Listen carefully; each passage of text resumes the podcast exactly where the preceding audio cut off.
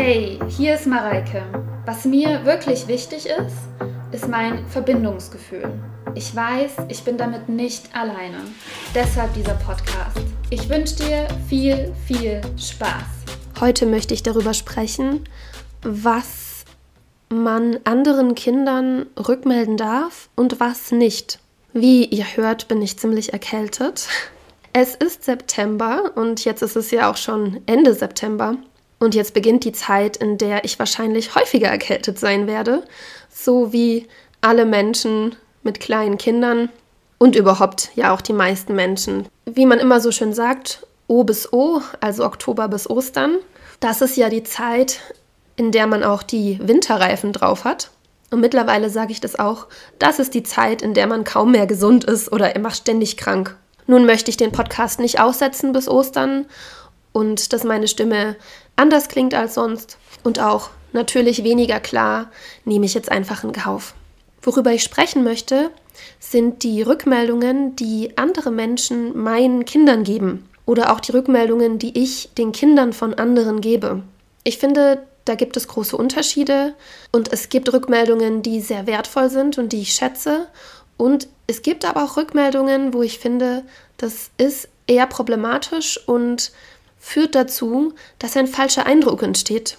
Das, was mich wohl am meisten stört, ist, dass wenn Menschen das Verhalten meiner Kinder verstärken, wo ich finde, das Verhalten sollte wirklich nicht verstärkt werden, nicht belohnt oder am Ende noch gelobt werden. Ich finde es okay, dass wenn man mit den Kindern von anderen Menschen zusammen ist, dass man da jetzt nicht unbedingt einen Erziehungsauftrag sieht, und man muss denen auch nicht irgendwas bieten, finde ich. Die meisten Menschen machen das. Also ich würde sagen, alle meine Freunde und meine Familie, also auch meine Geschwister zum Beispiel, sind total wertschätzend und freundlich mit meinen Kindern und sehr bemüht. Aber ich finde, es gibt kein Anrecht darauf. Also es ist immer ein Geschenk, wenn Leute so sind. Ein Anrecht haben meine Kinder bei mir und bei meinem Mann, also bei ihrem Vater. Also ich finde einfach, niemand hat jetzt die Pflicht, mit den Kindern zu spielen oder sich groß mit denen zu beschäftigen, wenn sie jetzt mit mir zusammen sind und meine Kinder sind mit dabei. Aber ich meine, die meisten machen das. Und es ist natürlich auch angenehmer und schöner und natürlich auch für die Kinder schöner. Und ich bin dankbar dafür. Nur was ich wirklich problematisch finde, ist, dass wenn Dinge verstärkt werden, die nicht verstärkt werden sollten. Zum Beispiel, wenn wir am Tisch sitzen und mein Sohn zum Beispiel schreit so laut er kann und wirft mit Essen. ja, ich meine, das sind Dinge, die passieren mal.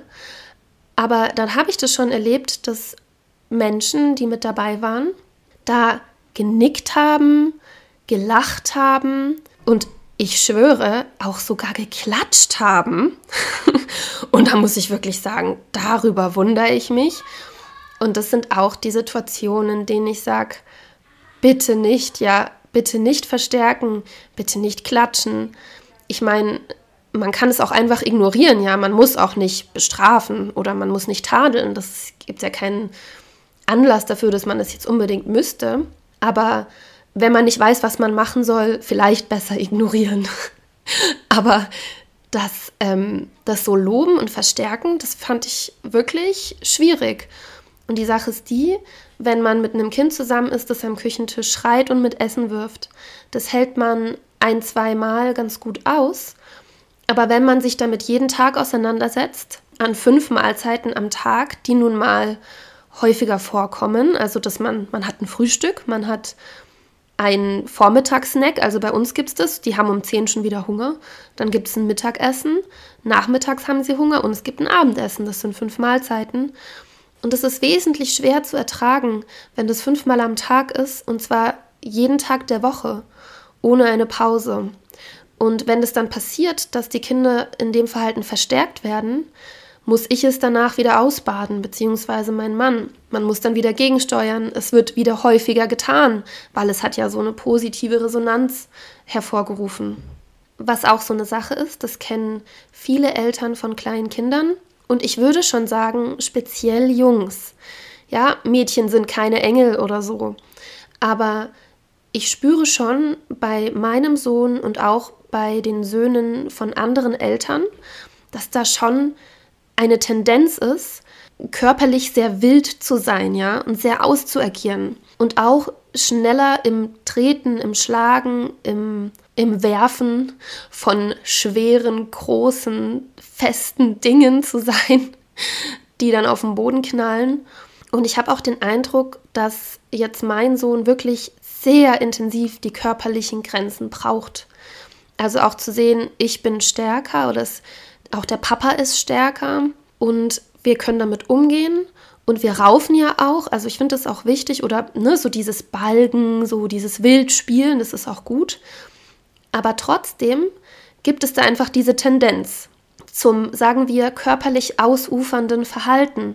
Sprich, die Tendenz, da über die Grenzen der anderen hinauszugehen, was das Körperliche betrifft.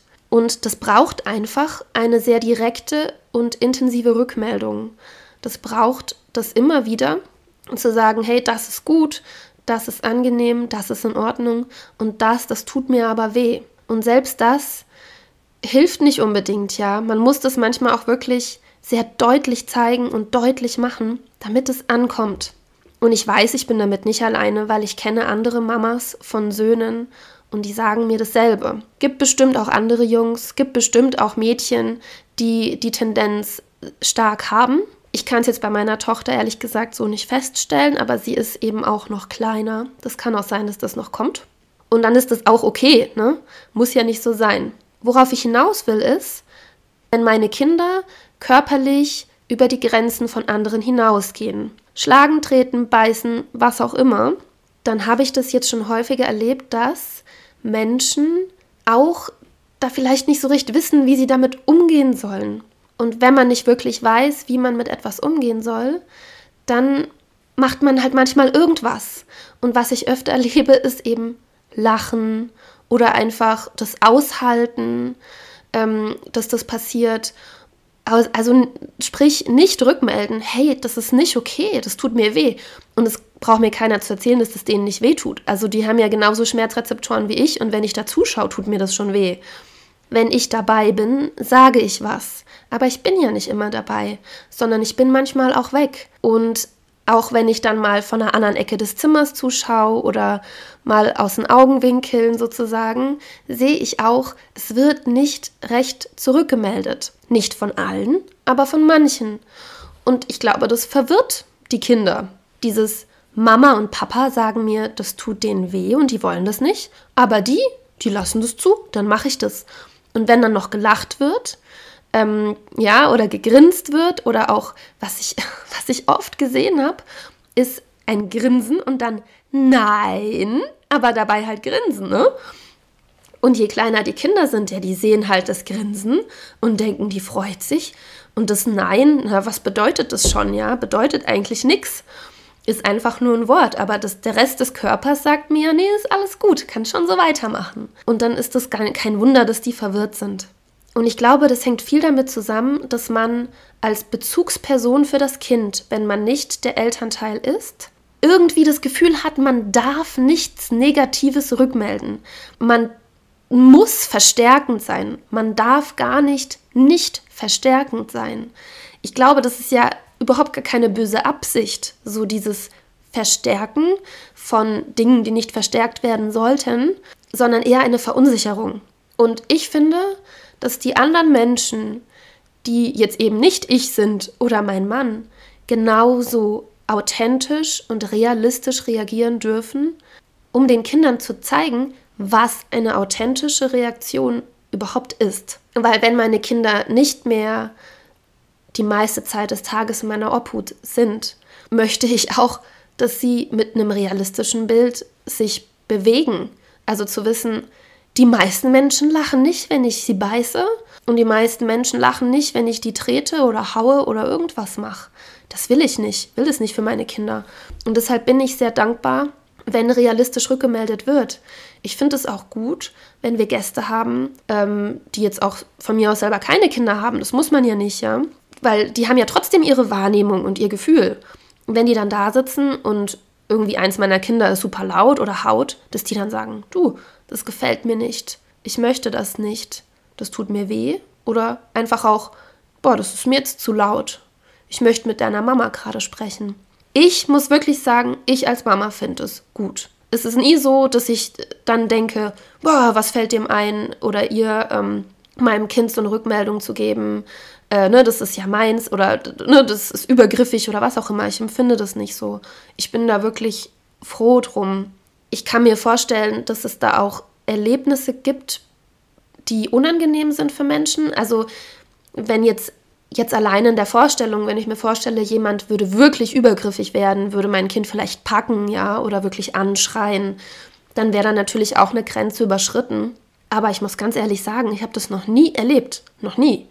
Also ich bin jetzt bald vier Jahre Mama und ich habe eigentlich noch nie erlebt, dass ich sagen würde, jemand war zu streng oder zu direkt oder zu harsch oder zu grob. Habe ich noch, habe ich noch nicht erlebt. Aber das möchte ich nur dazu sagen. Da kann ich natürlich verstehen, wenn Leuten das nicht gefällt, weil ich glaube, dass das durchaus auch passiert und passieren kann.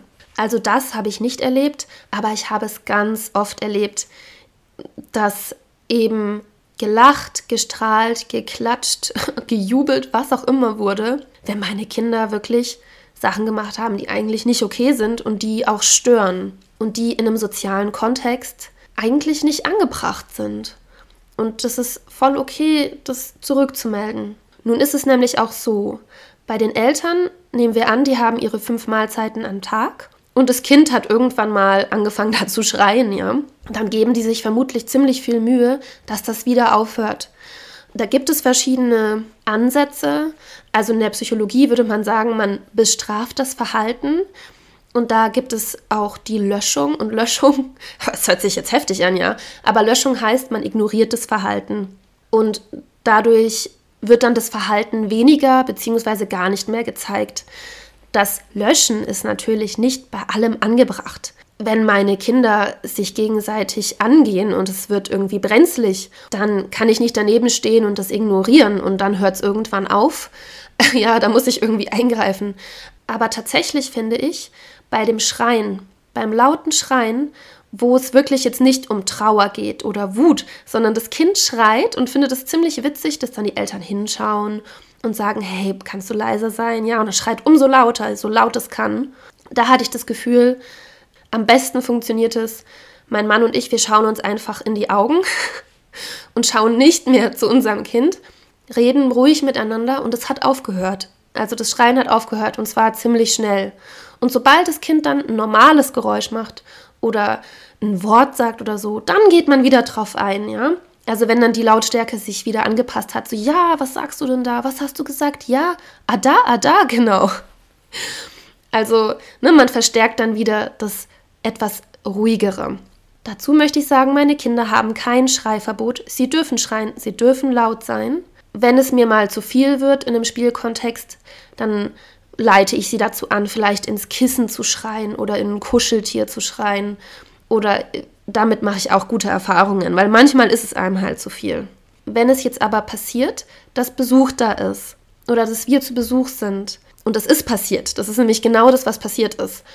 Das Schreien hatte aufgehört, es war weg. Dann saß mein Sohn am Tisch, hat, hat es einmal probiert und dann kam eben dieses nicken und lächeln und ja, der hat ja eine gute Stimme, ne? Und der ist ja richtig kräftig. Wenn man schreit, das stärkt die Lungen und dann kommen dann solche Sprüche, ja. Und dann fing das wieder an und hat sich wieder gesteigert und dann war das bei jedem Essen und ich habe dann erst im Nachhinein, als wir dann da wieder weg waren, konnte ich mich dem wieder zuwenden, hat aber eben nochmal ich würde sagen, ein, zwei Wochen gedauert, dass es nicht wieder auftrat. Das heißt, durch dieses Verstärken wird der Arbeitsaufwand für die Eltern vermehrt.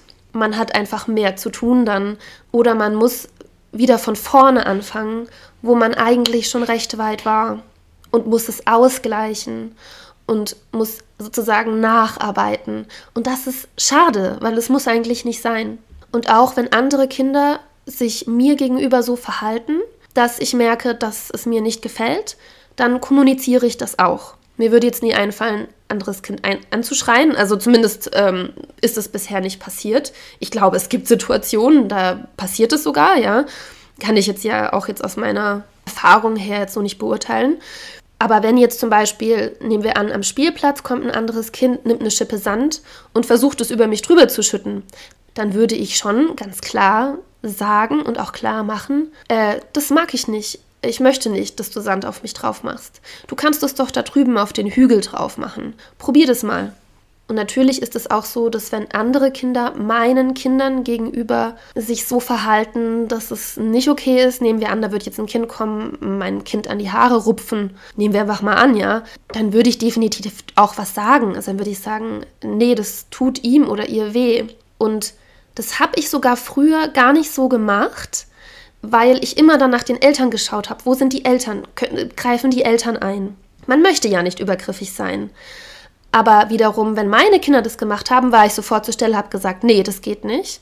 Und dann dachte ich mir irgendwann, nee, das ist auch nicht ganz fair meinen Kindern gegenüber, wenn ich immer nur sie zurechtweise, aber wenn andersherum ihnen etwas passiert, was ihnen nicht gefällt, ich mich zurücklehne und darauf warte, dass sich jemand anderes drum kümmert. Und ich habe das auch so rum noch nie erlebt, dass dann jetzt eine Mutter oder ein Vater gekommen wäre und sagt, äh, du darfst meinem Kind nicht sagen, dass das keinen Sand über dich schütten soll sondern wir sind uns da eigentlich sehr einig. Ich glaube, ganz ehrlich, 99, wahrscheinlich 0,9 Prozent der Eltern sind sich einig in dem, was okay ist und was nicht. Und wir dürfen auch den anderen Kindern etwas rückmelden und dürfen auch Rückmeldungen empfangen, weil das sind wertvolle Informationen für die Kinder. Und es gibt denen ein realistisches Bild von der Welt außerhalb der Kernfamilie. Und ich werde mir jetzt auf jeden Fall nochmal einen Tee machen und hoffe, dass ich nächste Woche wieder gesund bin und wünsche euch eine wunderbare Woche. Zum Schluss hoffe ich, dass es dir und euch gefallen hat und bis zum nächsten Mal.